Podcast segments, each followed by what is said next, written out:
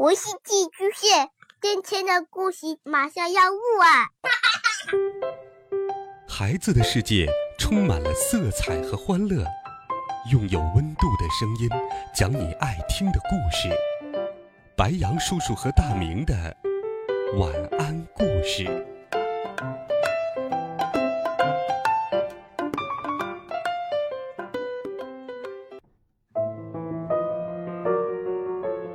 小朋友们、同学们，大家好，欢迎收听白杨叔叔讲故事。今天，白杨叔叔继续给你准备了《神探猫破案冒险集》的好听故事，欢迎给白杨叔叔留言、点赞、分享。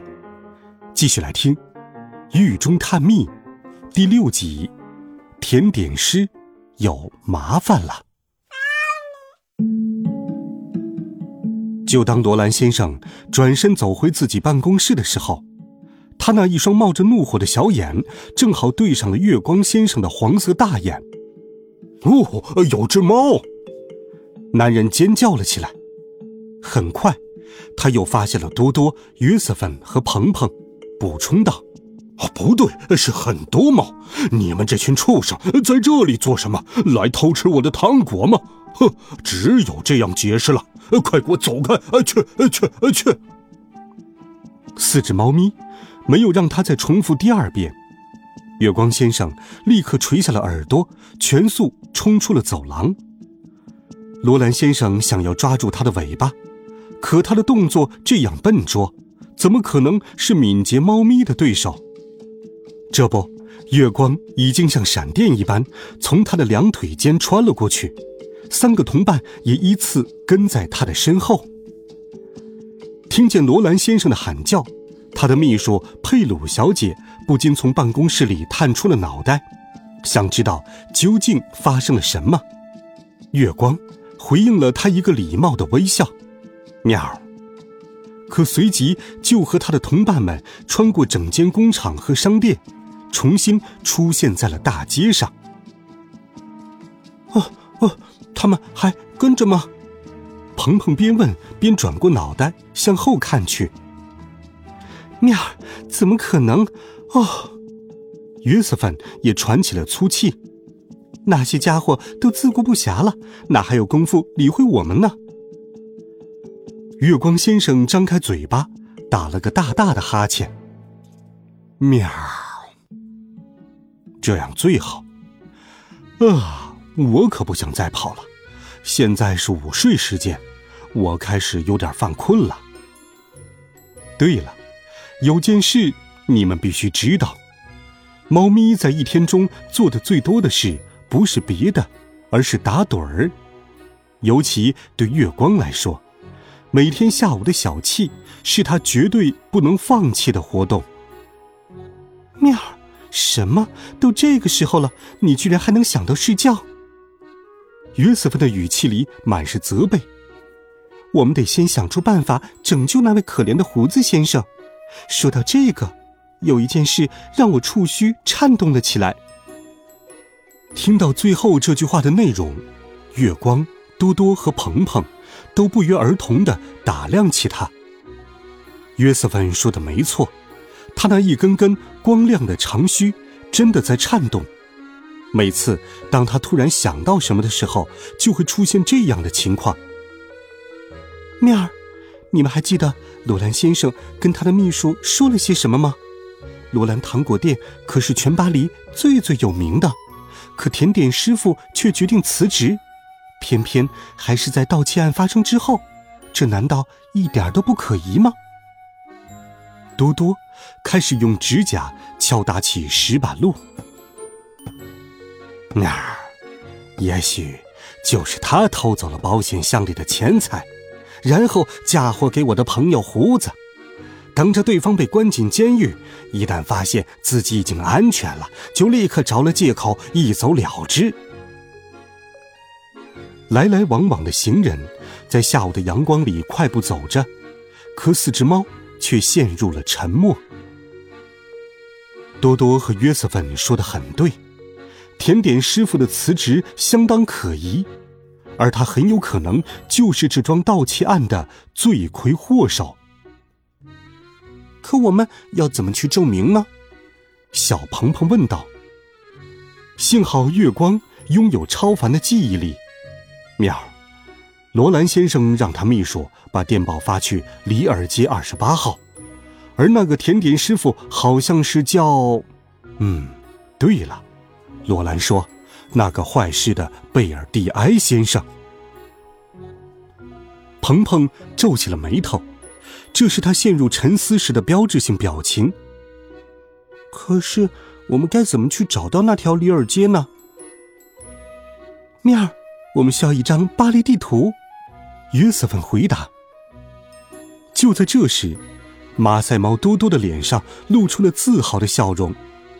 要知道，它可是只流浪猫，和巴黎所有的流浪猫一样。它对这座城市就像对自己的胡须一样了解。喵儿，想去里尔街，问我不就行了吗？他不无骄傲地说道。他在塞纳河的另一边，就是左岸。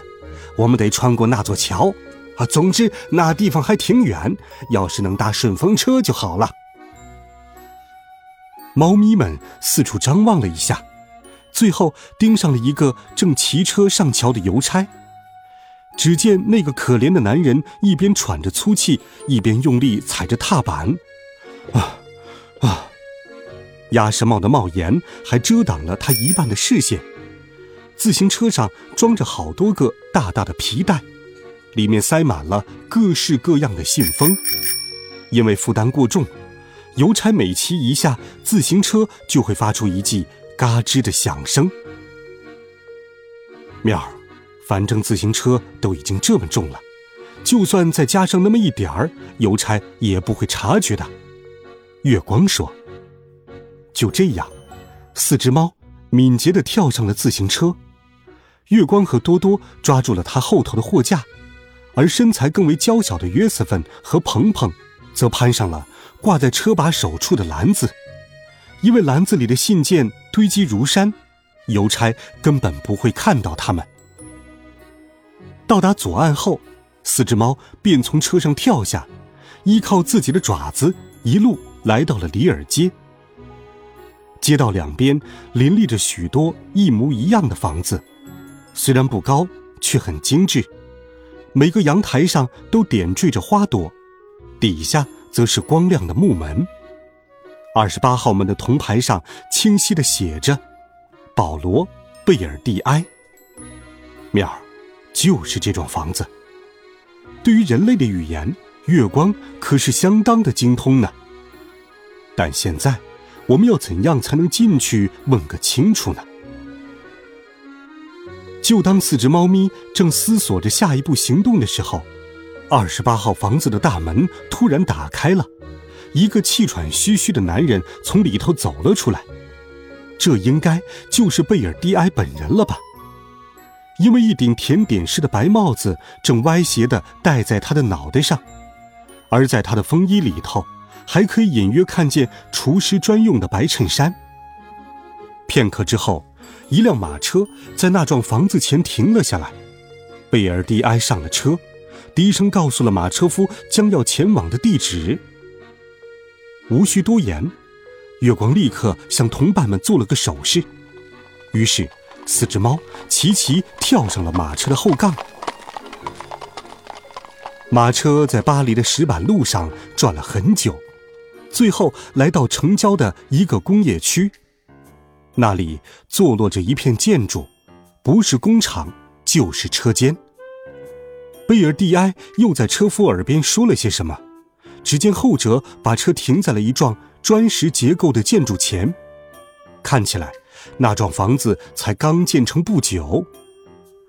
房子前的大广场上熙熙攘攘，既有古老的马车，又有依靠引擎驱动的现代卡车，还有一大群泥瓦匠和搬运工。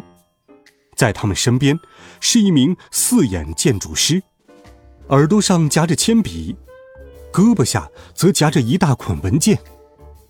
房子的大门前。一对装修工正用绳子和轮滑升起一块写着金字的蓝色招牌“贝尔蒂埃工厂”，各色糖果应有尽有。喵，我的猫呀！多多叫了起来：“你们明白了吗？”喵，这还用说？贝尔蒂埃之所以从罗兰糖果店辞职，是因为他决定要开一家完全属于自己的糖果厂。约瑟芬附和道：“但如果这么做，他就需要一大笔钱，而这一点就非常非常值得怀疑了。难道你不觉得吗？”月光，嘟嘟问道。可大黑猫根本没有听他们说话，因为他的全部注意力都集中在了一个神情严肃的高个儿的男人身上。那人顶着一个大礼帽，穿着一件深色的长外套，此外还戴着一副镶着金边的单片眼镜。贝尔蒂埃正朝他匆匆走去。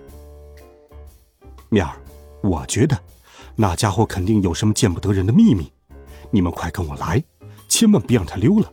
我倒要听听那两个家伙究竟会说些什么。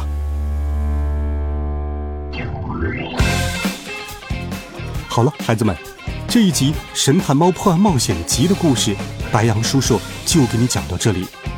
温暖讲述，为爱发声。每天，白羊叔叔讲故事都会与你相伴。孩子们，明天见，晚安。